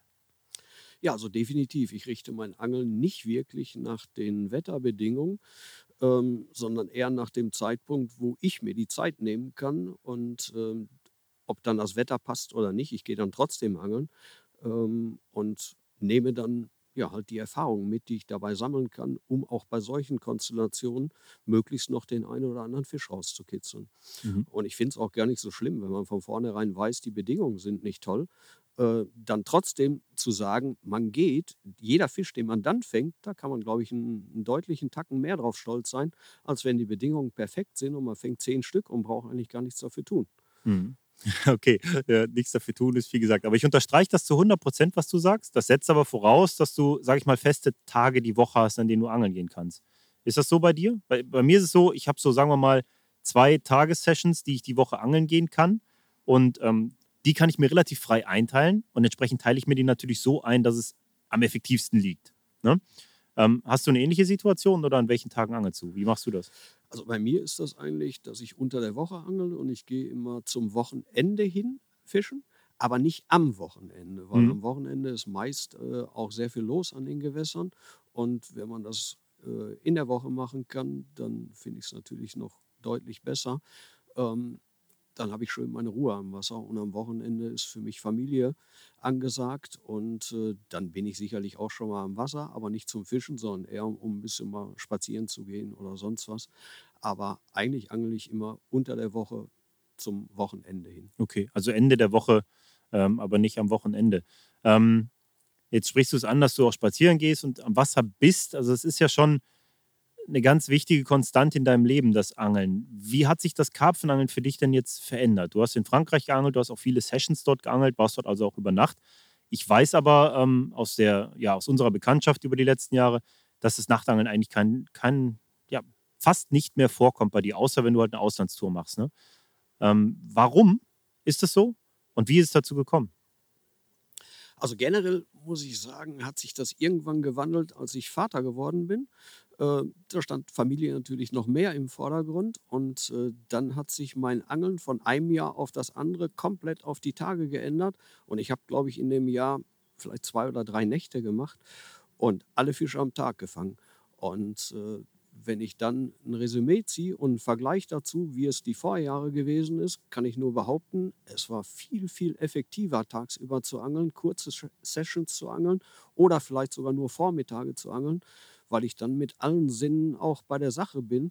Und je länger man angelt, bin ich mal ganz ehrlich, umso weniger hat das Ganze mit dem Angeln zu tun, weil man auch viele andere Sachen da macht und nicht mehr mit allen Sinnen dabei ist. Und alleine die Erkenntnis hat mir gezeigt, äh, dass ich viel einfacher Fische fangen kann, äh, wenn ich das Ganze auf ein bestimmtes Zeitfenster lotse. Würde ich zu 100 Prozent genauso unterschreiben. Ist bei mir ganz genauso gelaufen. Ich sage auch mittlerweile oft, dass eigentlich die Geburt oder das, das, das Dasein meiner Kinder mich wieder so zum richtigen Angeln geführt hat. Ne? Also, wenn ich das mal vergleiche, wie viel effektiver ich angel, seit ich viel mehr mit vorausgesetzt, die Vorbereitung ist gut. Das ist auch so ein Punkt, der dazu gehört. Aber dann mit wachen Sinnen am Wasser bin und einfach die Zeit wirklich voll konsequent und motiviert und mit klarem Fokus nutze, das kann man gar nicht mehr vergleichen. Also was da möglich ist in, in viel, viel weniger investierter Angelzeit, ist wirklich abartig. Ich widme dem auch echt extrem viele Seiten im Buch, weil das so eine Sache ist, die für mich so ein totaler Augenöffner war, so ein richtiger Aha-Effekt. Ach du Scheiße, Karpfenangeln ist was ganz anderes. Ähm, jetzt für mich, als es das mal gewesen ist. Und es ist jetzt 100% erfolgreicher, als das vorher war. Also es war für mich echt so ein richtiges, so ein richtiges Wachwerden, sage ich mal. Ne? Nee, das sehe ich ganz genauso. Und was ich aber noch dazu äh, toll finde an der ganzen Geschichte, äh, ganz ehrlich, ich schlafe auch ganz, ganz entspannt zu Hause im Bett, äh, lieber sogar noch als am Wasser. Und jeden Fisch, den ich am Tag fange, den kann ich mit allen Sinnen noch mehr genießen, als wenn ich den nachts fange. Da sehe ich auch nicht, was passiert und äh, ich kann viel mehr mitnehmen am Tag. Mhm. Nachts schläft man, da wird man aus dem Schlaf gerissen, da fängt man einen Fisch. Ja, dann brauche ich grundsätzlich schon mal eine Stunde wieder, bis ich wieder einschlafen kann. In der Zeit habe ich vielleicht den nächsten Fisch. Ja, und dann bin ich, wenn ich drei Tage angeln gehe, dann bin ich gerädert, dann bin ich fertig. Dann brauchst du Also Urlaub vom Urlaub. Genau, ich habe das teilweise gehabt. Da habe ich meinen Hund, meinen damaligen, mitgehabt. Wir haben nach dem Angeln haben wir Wettschlafen gemacht. Also wer als erstes eingeschlafen, wer ist als letztes wieder aufgestanden. Ja, so okay. fertig waren wir Wenn's- beide. Wenn es so wild beißt wie bei dir immer, dann kann ich das verstehen. Es gibt viele Leute da draußen, die freuen sich auf ihr entspanntes Wochenende am Wasser. Da beißt nämlich nichts. Gut, manch, manchmal sind es auch die Sachen, die man in der Nacht auch mitkriegt. Da springt man einen Fisch, man macht eine Route nochmal neu, man fängt einen Beifisch. Also es sind nicht unbedingt, dass ich immer von Fischen überrannt werde, aber äh, manchmal stimmt es natürlich auch. Hm, Also fast immer. Nee, ich sehe es wirklich ganz genau wie du. Ich, also jetzt gerade in dieser Jahreszeit im April bin ich gerne jede freie Sekunde am Wasser. Ich bin dann auch unheimlich gerne nachts am Wasser, weil viel passiert. Du, du hörst viel, diese Geräusche, die du im Winter so vermisst hast, die sind plötzlich wieder da. Du hörst, du hörst einen Kauz im Wald oder ähm, kannst, kannst morgens den Haubentauchern zugucken bei ihren Balzkämpfen und so Sachen. Das sind Sachen, die mich total faszinieren. Da habe ich unheimlich einen Spaß dran. Und dann ist es mir auch egal, ob ich was fange oder nicht. Natürlich bin ich dann immer noch erfolgsorientiert und versuche das zu optimieren. Aber da geht es mir echt ums Draußensein. Aber ähm, das ist dann immer so eine kurze Phase, wo ich einfach so dieses Hallo Frühling so, ne, so begrüßen. Und danach geht es dann auch wieder in dieses komplett ja, erfolgsorientierte tagsüber und mit allen Sinnen voll dabei. Ne? Wie sehr ich das genieße, da zu sein und zu sehen, wo sich Fische zeigen, wie ich positioniert bin, die lokalisiere, die Zugrouten so ein bisschen einschätzen kann und so. Das, das gehe ich total dran auf. Ist total mein Ding. Es ist natürlich so, dass sich nicht jeder, sagen wir mal, normal arbeitende Mensch und klassische Wochenendangler das so rausnehmen kann. Ne? Man muss sich auch so ein bisschen die Situation erschaffen, in der man bestenfalls unter der Woche auch mal einen Tag hat, an dem man sehr früh morgens am Wasser sein kann. Ähm, den haben, die, die Situation haben wir uns erschaffen und äh, das macht es halt auch möglich. Und natürlich kann man es auch am Wochenende machen, aber da steht einem dann doch oft so ein bisschen der Angeldruck im Weg, sage ich mal. Zumindest an den interessanten Gewässern der Region mit tollen Fischen, wo viele Leute sind. Ne? Definitiv. Also ich bin glücklich und froh, dass ich mein Leben so gestalten kann, dass ich mir das rausnehmen kann, äh, so zu angeln, ja, wie es für mich am besten passt. Das ist natürlich was, worin ich aufgehe. Es fällt mir gerade eine Frage wieder ein, die hätte ich dir ganz gerne schon direkt am Anfang gestellt. Aber warum sind es die Karpfen geworden? Was, was fasziniert dich so lange schon so sehr an diesen Fischen? Und ich will mal behaupten, ich kenne wenige Leute, ich kenne niemanden. Ich kenne definitiv niemanden, der in seinem Leben so viele Karpfen und so viele große Karpfen gefangen hat wie du. Warum bist du da weiterhin am Ball? Also ich glaube, den allerersten Moment, wo ich äh, meinen ersten Karpfen mit Boiles gefangen habe, den werde ich in meinem Leben nicht vergessen, wie spektakulär das war, den Biss zu bekommen. Damals noch ohne Bissanzeiger und äh, wie spektakulär und kampfstark der Drill sich gestaltet hat. Und genau das fasziniert mich an der ganzen Geschichte. Die Fische sind halt mega individuell. Kein Fisch gleich dem anderen. Das ist auch eine tolle Geschichte. Wenn ich dagegen jetzt Rotaugen sehen würde oder würde Hechte sehen, die, die gleichen sich doch viel mehr, als es beim Karpfen der Fall ist. Und diese Vielfalt des Angelns, die ist natürlich auch mega interessant. Gibt ja viele Variationen. Ich kann dann Instant-Fischen betreiben, ich kann Futterangeln machen, ich kann Sigangeln machen, ich kann mit, mit äh, Kleinstködern fischen, mit großen selektiv angeln. Gibt viele, viele Möglichkeiten. Jeder kann sich das raussuchen, worauf er steht und wo- woran er Spaß hat. Und diese Facetten auszuprobieren, das ist doch auch was Tolles. Ja, 100 Prozent. Welche, welche Rolle spielt denn dabei die Größe des Fisches für dich? Die Größe ist natürlich auch was, was sicherlich äh, nicht von der Hand zu weisen ist. Also ich schätze jeden Fisch und ich behandle auch jeden Fisch mit Respekt.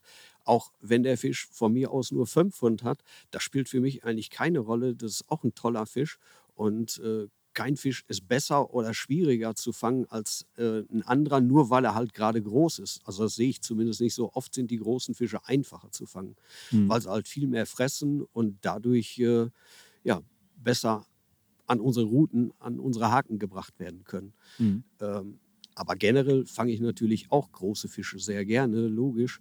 Äh, den Fisch, den ich vorhin gefangen habe, das Ufer ist hier mega glatt gewesen. Ich habe schon bald Probleme gehabt, den die aus dem Wasser halt hochzukriegen, um ihn äh, zu versorgen. Äh, das wäre beim kleinen Fisch deutlich einfacher gewesen. Aber es war so ein gigantischer, super makelloser Fisch. Also das fasziniert mich auf jeden Fall. Ja, ich war leider ein bisschen zu spät, um den zu sehen. Ähm, der, ist, der ist heute Morgen gekommen. Ich bin ein bisschen später hier gewesen. Das Foto hauen wir trotzdem mal raus, auf jeden Fall. Ähm, ich würde das so unterstreichen. Was mich so fasziniert, ist halt einfach, dass Karpfen so individuelle Verhaltensweisen an den Tag legen. Es ist wirklich so, dass jeder Fisch einen eigenen Kopf hat. Und das ist eine Sache, die hat mich schon ganz, ganz früh so beeindruckt. Ne? Ich habe da so als, als kleiner Steppke mit dem Fahrrad am Vereinssee, habe ich so Beobachtungen gemacht, dass selbst Satzkarpfen unterschiedlich sich verhalten haben. Und irgendwie hat das so ein bisschen bei mir so diesen, diesen Auslöser, diesen Ausschlag gegeben, mich so intensiv dem Karpfenangeln zu widmen. Am Anfang war es natürlich auch dieses abenteuerliche nachts draußen sein und all das, was so dazugehört.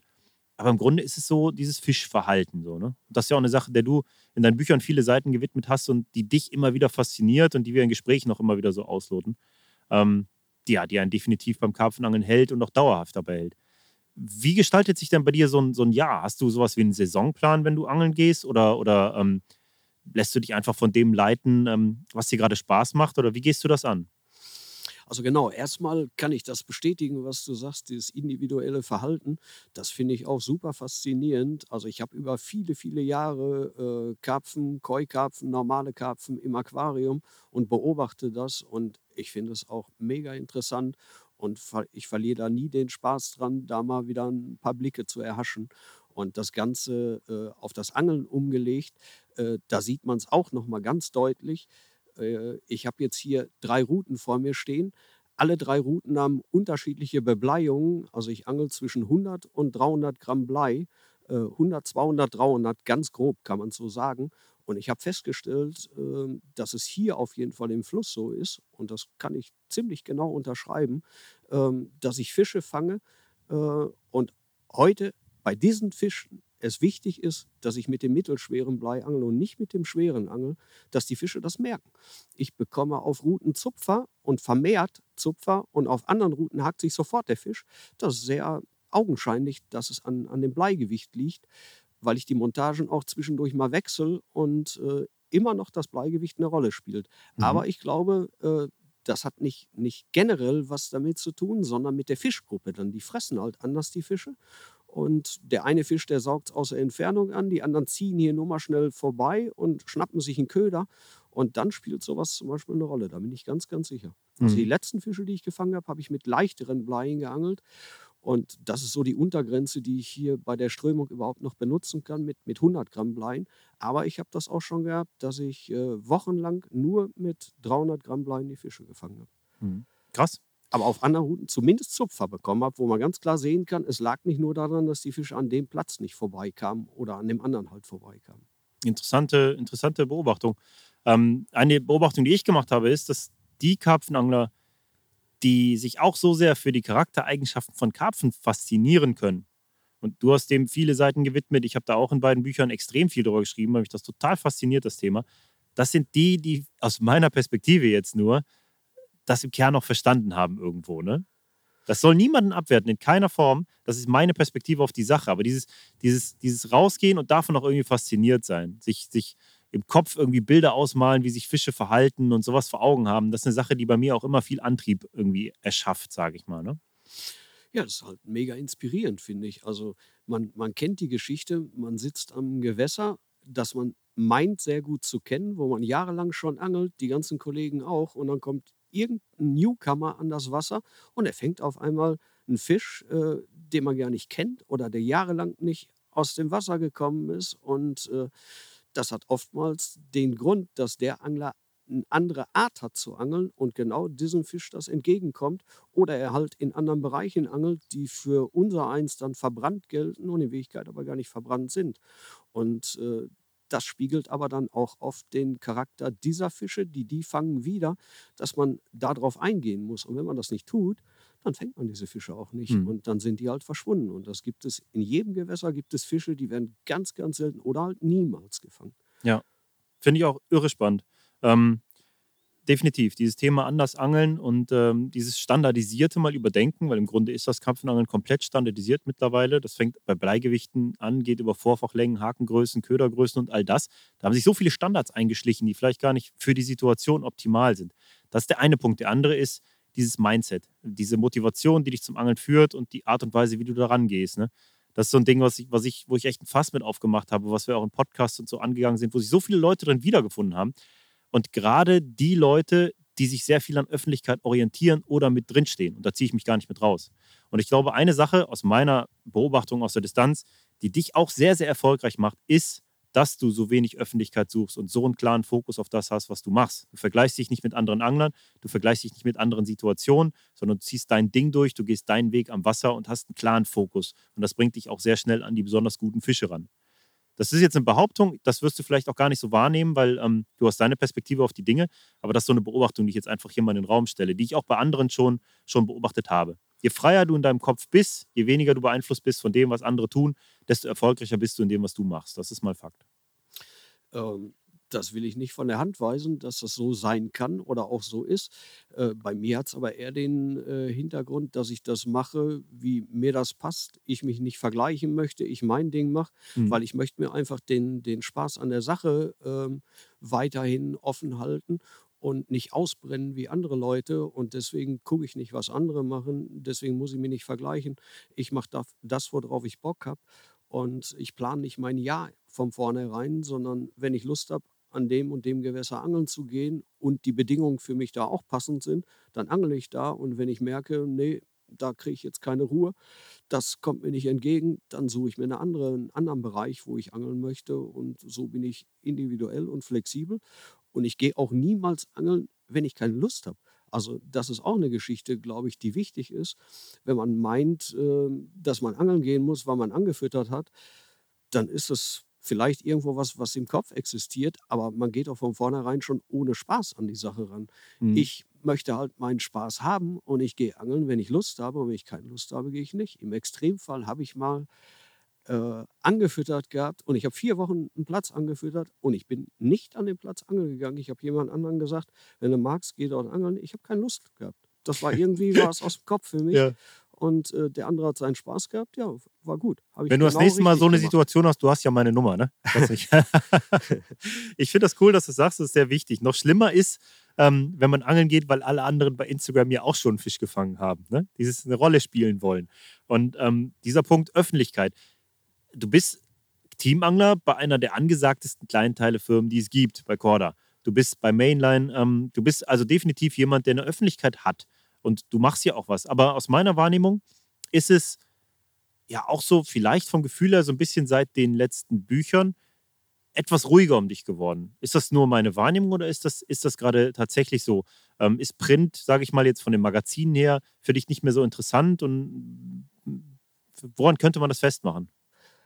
Also ganz deutlich äh, stimmt das, was du sagst. Die, die Printmedien, die gehen immer mehr zurück. Print meine ich jetzt äh, Magazine zum Beispiel. Mhm. Deswegen bin ich da auch in den letzten Jahren nicht mehr so präsent gewesen, obwohl mein letzter Artikel war im Dezember noch äh, in einem Magazin. Ja.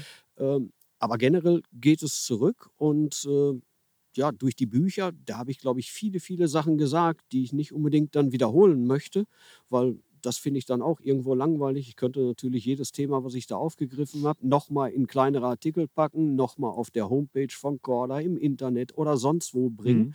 Mhm. Ähm, das ist mir einfach, ist nicht, ist nicht mein Ding, nicht mein Stil oder so.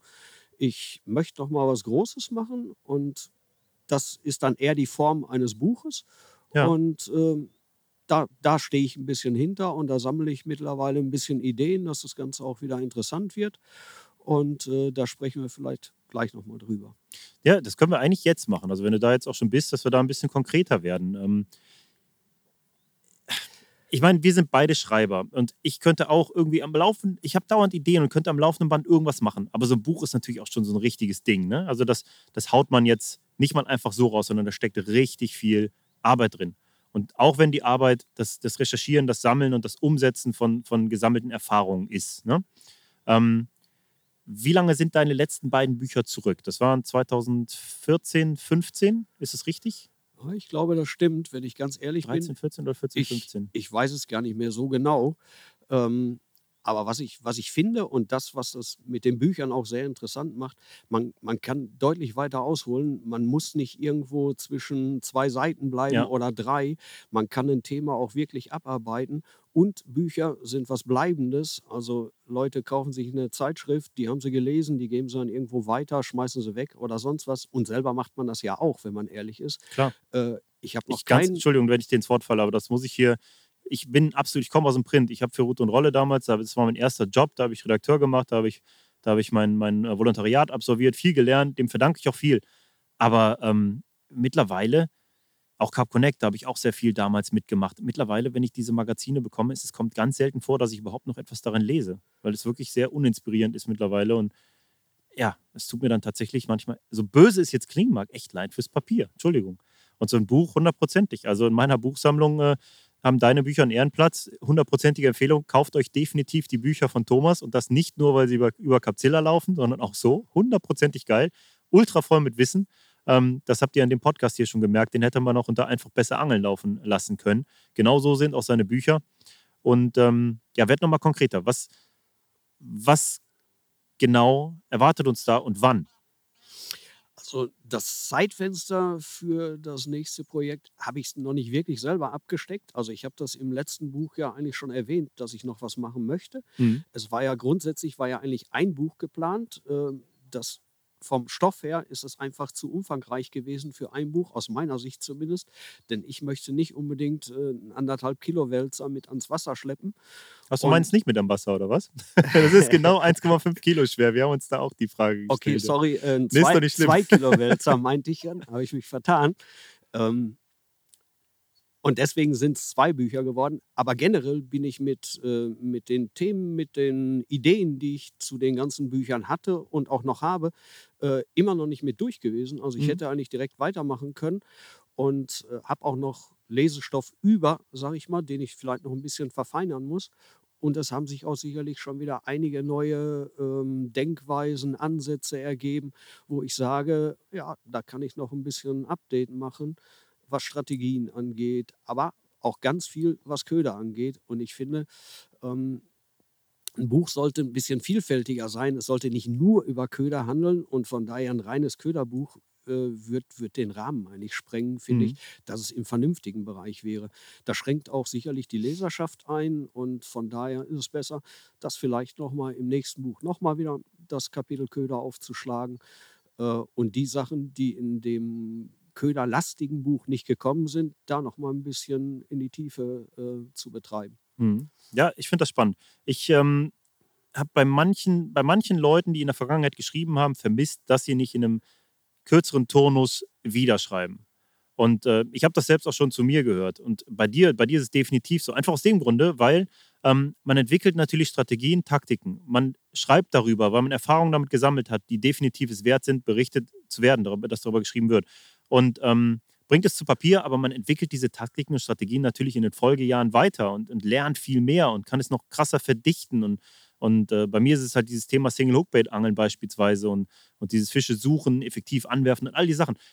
Da kommt in so kurzer Zeit so viel neues Wissen zustande, dass es sich einfach anbieten würde, darüber zu schreiben. Und dann gibt es natürlich zwei Möglichkeiten. Entweder man macht es in Artikeln, ähm, das finde ich vollkommen deplatziert mittlerweile im Print. Im Online-Bereich ist es schwierig, das so umzusetzen, dass es auch äh, die Leute so lange irgendwie hält. Ne? Das weißt du selbst, online große Lesestrecken, also für Leute, die sich gerne in, in viel Text verlieren, ähm, ist es nichts. Und so einer bin ich, also gehört es in ein Buch. Insofern, ich äh, bejahe das zu 100 Prozent. Ich freue mich da mega drauf, wenn du wieder was machst. Und ähm, wenn du dazu mehr ins Detail gehen möchtest, können wir auch gerne nochmal drüber sprechen, natürlich. An der Stelle schon mal, ich habe extra zwei Bücher von Thomas mitgebracht hierhin. Erfolgreich Karpfenangel Teil 1 und 2, die Watercraft-Bücher. Die habe ich beide mit und ich werde sie mir hier gleich ähm, unter Videoüberwachung von Thomas signieren lassen. Und dann werden wir sie bei einem Capzilla-Gewinnspiel, in einem Can't Buy for Money Gewinnspiel Capzilla Plus an einen glücklichen Gewinner verlosen, der sich dafür eintragen muss. Also es geht definitiv an jemanden, der sie noch nicht hat und sich wirklich so richtig darüber freut, ähm, diese beiden Bücher zu bekommen. Die gehören definitiv in jedes Regal. Ähm, ja, Thomas, wir haben jetzt schon über eine Stunde 20 geredet. Ich könnte den ganzen Tag mit dir reden aber äh, das wird den Rahmen einfach sprengen. Ich kann mich nur allerherzlichst dafür bedanken. Du hast ja wirklich super viel Interessantes rausgelassen und äh, ein breiteres Bild von deiner Person und von dir als Angler gezeichnet. Ähm, mir hat es super gut gefallen und ich glaube, das ist auch einer der, der dichtesten Podcasts aus Anglerperspektive hier gerade. Wir hätten ihn auch bei Einfach besser Angeln laufen lassen können. Den hier gibt es gratis, überall verfügbar und äh, ich hoffe, ihr lasst uns mal ein Like da. Ähm, eine Sache noch, die haue ich hier jetzt auch noch mal kurz raus. Das kommt jetzt ganz spontan. Aber ich persönlich, ich finde, dass gute Bücher einfach gelesen werden müssen. Das ist Pflicht. Und ähm, ich stehe hinter dem, was ich geschrieben habe, zu 100 Prozent. Das gehört gelesen. Ich stehe hinter dem, was Thomas geschrieben hat, 100 Prozent. Hat mich sehr inspiriert, gehört gelesen.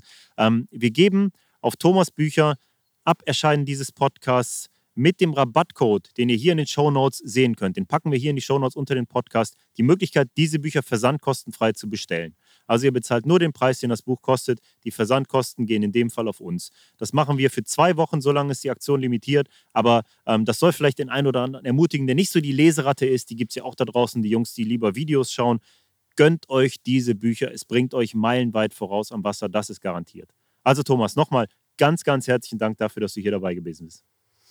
Ja, an dieser Stelle noch von meiner Seite aus ein ganz herzliches Dankeschön an euch, an dich äh, für das große Interesse. Und das habe ich natürlich mega gerne gemacht. Und mit den Büchern finde ich eine sensationell feine Aktion von euch. Vielen Dank. Ciao.